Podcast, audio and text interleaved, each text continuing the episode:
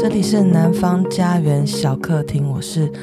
主持人崔顺华。那我们今天又要来聊李俊贤老师他的创作，以及他创作里面独特的生态景观。我们都知道李俊贤老师他具有多重的跨领域的身份哈，包括策展人、艺评家、艺术观察者，还有创作者，还有炉主这样的身份。那我们今天请到的来宾呢，也是一个非常跨领域的啊，我们可以用今天流行的话来说，就是跟李俊贤老师一样，同同时具有多重斜杠身份的一位专家，那就是卢建明老师。卢建明老师既有建筑的研究的专业，然后又跨生态研究，又跨景。观研究这样子的，非常的多重多元活泼的身份。那我们也希望请卢建明老师以他呃具有弹性的灵活的视角，与我们今天来聊聊李俊贤老师的画作。欢迎卢建明老师，老师你好。对，你好。哎，老师，我们都知道，就是对于呃生态，尤其是植物这方面。其实是满怀热爱的。我一直听人家说，老师聊起就是呃生态植物这方面的景观，就是口若悬河这样子。那我今天想请您呃聊聊说，就您的专业跟你自己的喜好来看，你觉得最能代表台湾，尤其是台湾这种亚热带跟热带气候混合的这种生态的植物是的特色是什么？这样子要谈这个就比较困难，因为在我们的环境里面。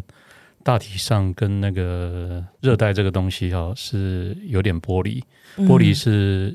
有两个事情是剥离的哈，嗯，一个是我们应该被认为身处在热带，嗯，可是事实上从日本人来的时候，其实他们对热带的定义是有有一个范围，这范围跟气候跟植物都有关系。那大体上是他们所认为范围，大概是高雄到恒春这个范围才才算。那身处在里面的人应该都很清楚，呃，它的植物是什么，环境是什么，因为它就在我们周围嘛。那可是事实上没有，事实上透过殖民的关系，所以其实这整个都被更替过。所以我们看到所谓的热带的东西，其实在日本时代的时候被强制的更换一次，它变成一个南进政策下的热带，跟我们本土的热带中间有一个很大的一个断裂在那边啊，所以很多的。有趣的事情就在里面产生，因为从分类上它是这样分，可是事实上开始去接触它的时候就更复杂了。那第二个事情是，刚刚您提到了第一点是殖民的关系，让热带这个。定义其实是有点断裂的哈，那但是就您的体感来说，您觉得就是我们身处在啊、尤其是岛南，我们讲岛南，然后甚至连接到南岛这样子的一个生态的环境，那你自己对于尤其是植物啊、作物啊、水果这样的观察，你觉得是什么样子的东西最能代表我们岛南的特色？谈到植物的话，大概就是植物的母亲啊，大概就是是土地，土地会长出植物来。可是植物的飘动，人的确占一个蛮大的角色。可在人在飘动之前，还有一个东西是洋流。嗯，啊，这洋流其实影响台湾很大。那台湾刚好其实从南方上来的洋流，并不是我们所谓的南洋，嗯，反而是黑潮，嗯，这个带状的东西。那黑潮有一条沟，刚好就是在左营。好，透过左营那个地方，那个温海水的温度不一样。那另外就是整个东海岸，嗯，那高雄刚好就在这个这个边界，嗯，那但是人人思想上面的南方，那可能比较接近印尼跟东南亚那边。好，虽然大陆沿岸流是往那个地方流，很多文化是从这边来来回回沿着那个岸在走。那台湾刚好在高雄这个地方，就同时接受到。一个是以人文为主的航海为主的，那另外一个就是以洋流为主的，所以这个在我们这边就变得变得更丰富，有很多很有趣很有趣的事情产生啊，大概是这样。哎，嗯，那接下来我们想请卢建明老师聊聊，就是啊、你对炉主李俊贤前高美馆长里面的画作里面的景观，因为他常常把。啊啊，例如说凤梨，例如说我们认知到的这种热带水果荔枝，乃至于槟榔这样子的作物，放在画的中央，用非常强烈的颜色、非常大的位置去描绘它。那想请问，就您的观察，您觉得就是这样的？画作的的的倾向，与他生在高雄耕耘那么久，他生在这种热带气候，尤其与他的写生的技法以及创作的方法来讲，之间有什么样的呼应？我这个这个要从我跟他的脉络谈起。我跟他认识非常晚，是啊，大概到从二零零四到二零零六年那一那一段时间比较熟。嗯，二零零六年那个时候，因为做一个生态艺术展。的一个展览，嗯，他他才比较意识到说，针对那个生态那部分，我们有些交集可以谈。嗯，那我跟他因为是是同乡，所以习惯用我们自己的语言啊，就是我跟他都是麻豆人，所以在谈事情的时候，大体上说的话都是用台语在讲。嗯，啊，所以他其实在解释他的创作或者是什么，一下子就是用母语在谈，然后我们几乎没有在用国语在。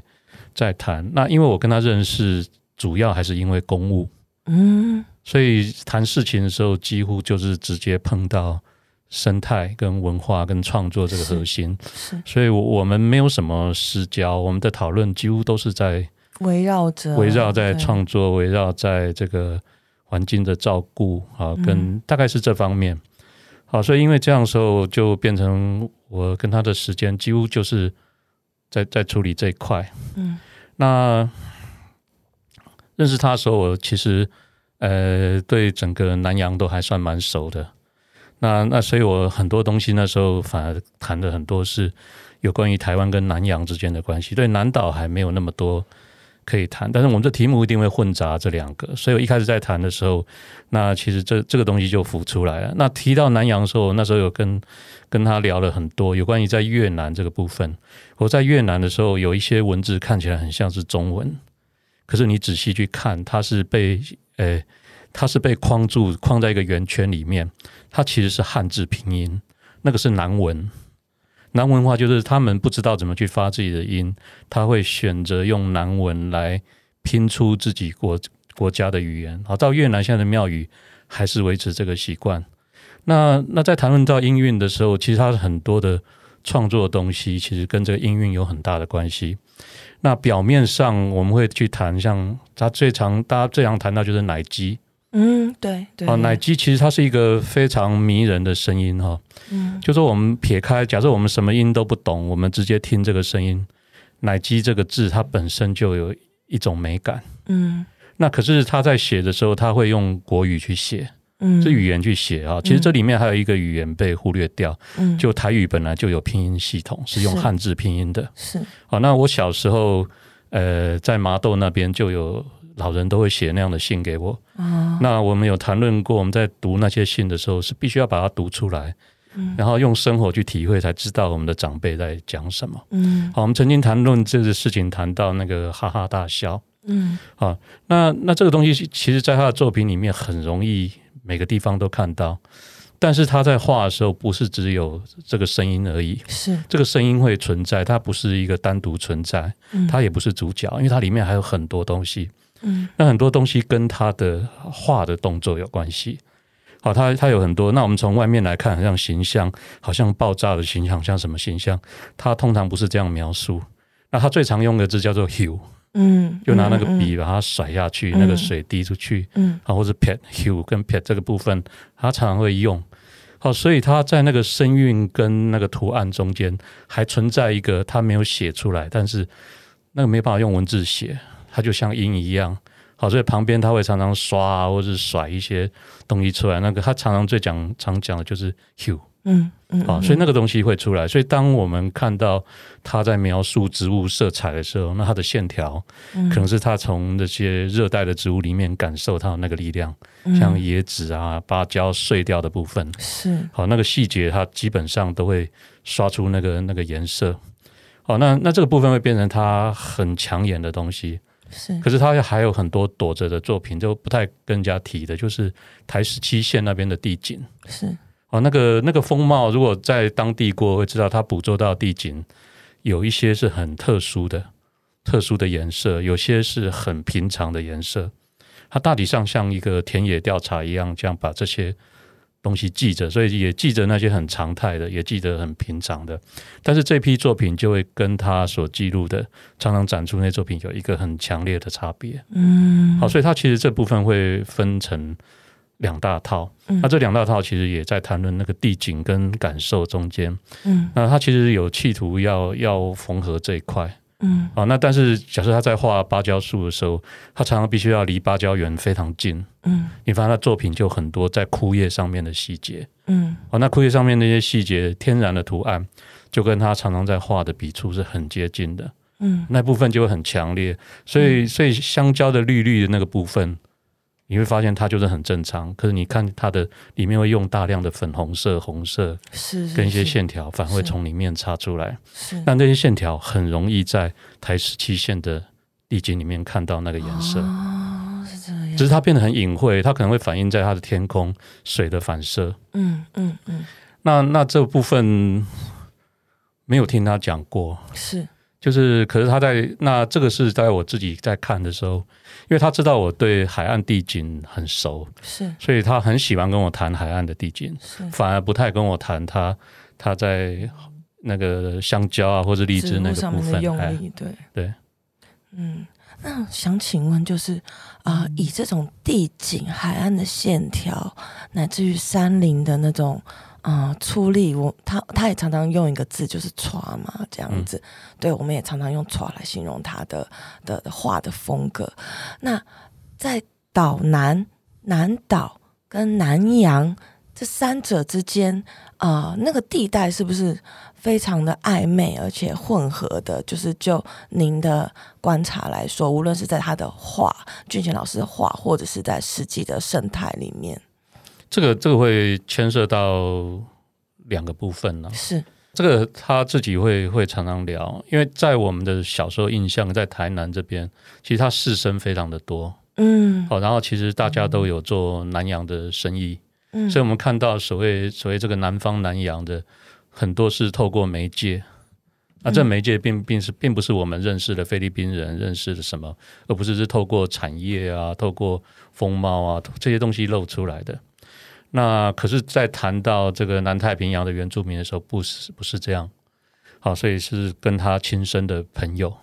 好，那这个部分会差别很大，就是有些是象征性的，像香蕉啊、荔枝这些东西是象征性，可是如果你谈到这个太平洋这边的原住民的话，他可能会去说哪个朋友赠送他一个帽子，好，赠送他一个什么，他把它戴在头上，所以那个颜色是从跟他贴身的人的身上获取下来的。那跟那个印象呢，就是不同的。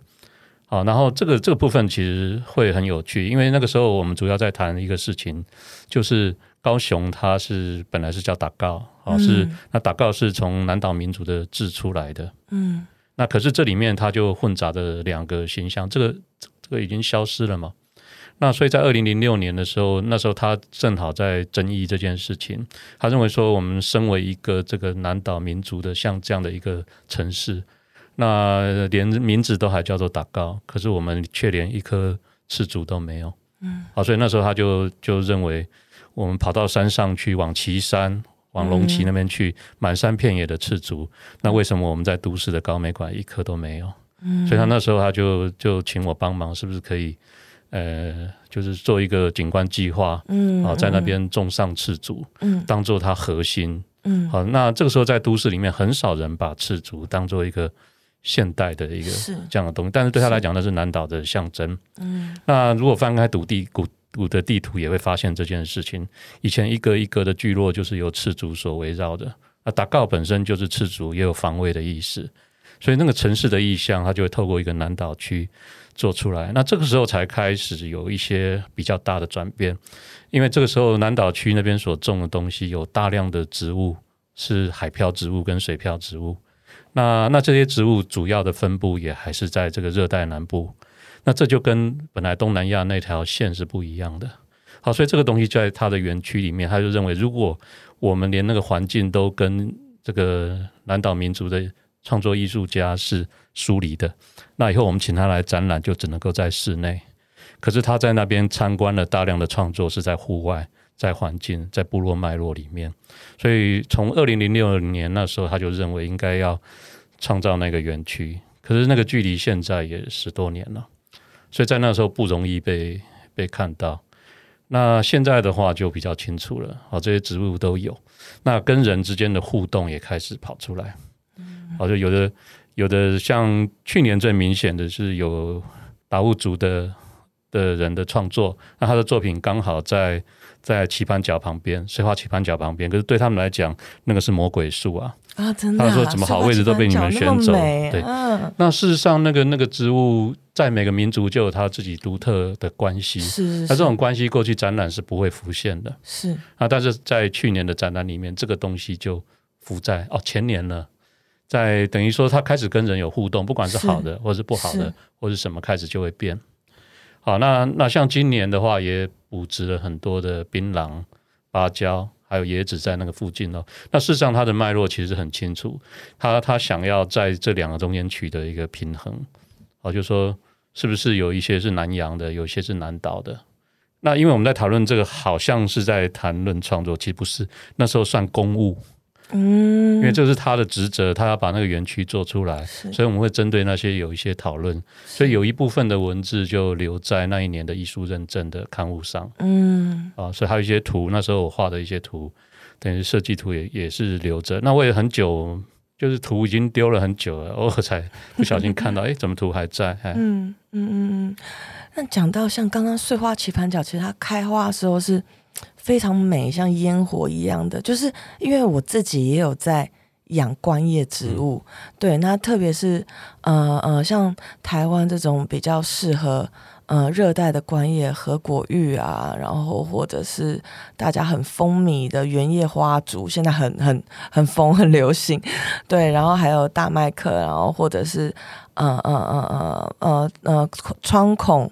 龟背芋这种我都有养，这样子，对。那其实，但是那个植物长在山上，我们都会说天养的，天养的跟人养的就是不一样。室内的跟户外的植物的生长的状态就是不一样。山林上的植物或者是露天养的植物，它们可以非常有非常强壮的根系，然后非常巨大的叶片。可是家里养的就是小小的这样子。可是就是透过植物的色彩，我们会感受到某种。抚慰或者是安宁这样子，嗯、然后尤其像很多彩叶玉这样子，然后出乐草这些我都都非常的喜欢。那像卢主的画作中，它的色彩其实以某种程度的截取这些植物的。的天生的色泽，然后加上卢老师刚刚说的他自己的线条，以及一些呃违和的呃色彩的掺入，想请问在色彩学上面，那您的观察，俊贤老师的画作跟呃呃我们说南岛植物的生态上面，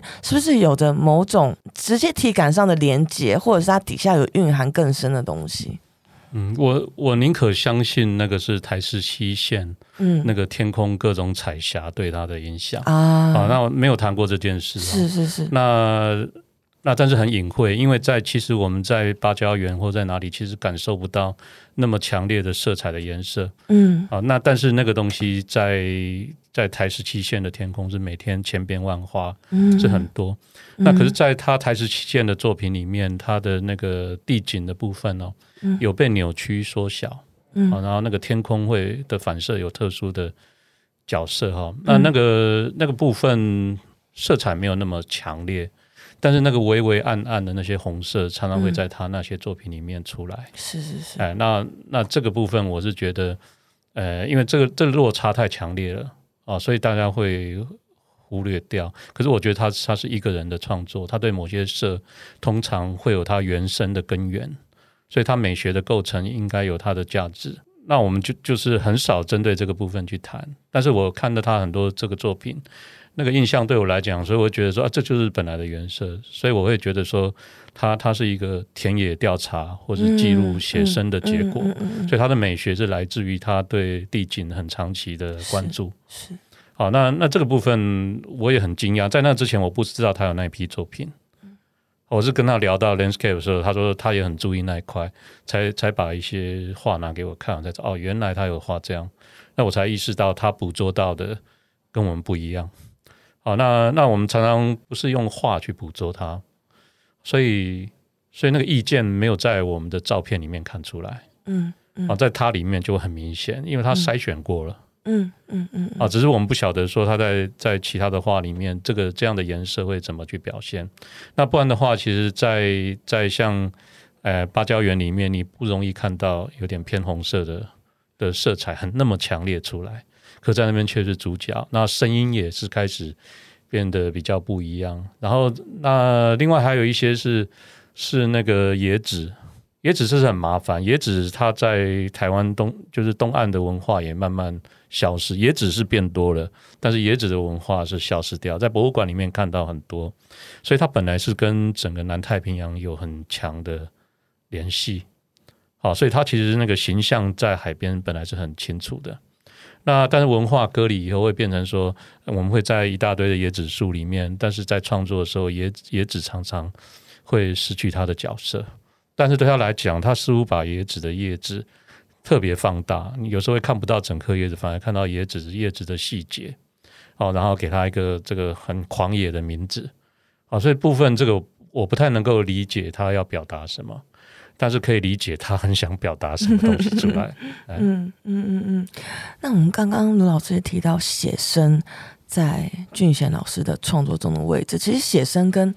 这种土地以及这种身体的触感，以及就是呃自然的生态，其实是我们都会觉得说是最。最最有亲密的关联的哈，那我最后想请问卢建明老师，就是呃，你自己对于写生这个概念的观察，以及你觉得写生在俊贤老师的画中，是不是因为他呃呃以前有那个老马写生队嘛，他自己又是写生队出身的，那是不是因为这样，所以在土地的感觉、自然的感觉、天空的感觉，在他的画作中有着特别。呃，抢眼的位置，这样。嗯，我我看到他的写生，就是说我感受到，我认为那是写生，是他是花了很多时间去抽取的东西，算是精华。嗯，那跟我们这个先写下来再看以后是怎么回事的，这不太一样。嗯，我是觉得他是比用比较熟练的东西去写生。那那所以他出来可能还是用心在做，然后最后是画作里面才会很强烈的表达出来。那海里面的东西跟海岸的东西其实是千变万化，是。那它数量也不少，而且他一直跟我讲说他还要再画，我就说要不要展一下，他说还要再画，嗯，就那好像是一对，所以对他来讲就好像他不是要拿来表达，就是说他好像是一个做不完的功课。嗯，那我我认为做不完的功课这个东西就比较接近。写生的概念，嗯嗯，哦，他不是说这个地方我画过，台十七线是从台南到高雄会反复出现的，可是你会发现他好像持续在同一个地方会观察很多东西，嗯嗯，哎，那我觉得写生的概念应该是这样持续不断的的记录，而且表达出来，哎，是是是。我们今天的节目到这边，真的非常感谢卢建明老师为我们带来就是非常多细腻的观察，然后以及解析，让我们看见就是李俊贤馆长画里面不为人知的一面，像是呃用色的细节，以及就是那些选择过后的观点。哦，那我们今天啊，感谢卢建明老师，我们的来宾为我们带来的许多的精辟的讲解。谢谢老师，谢谢。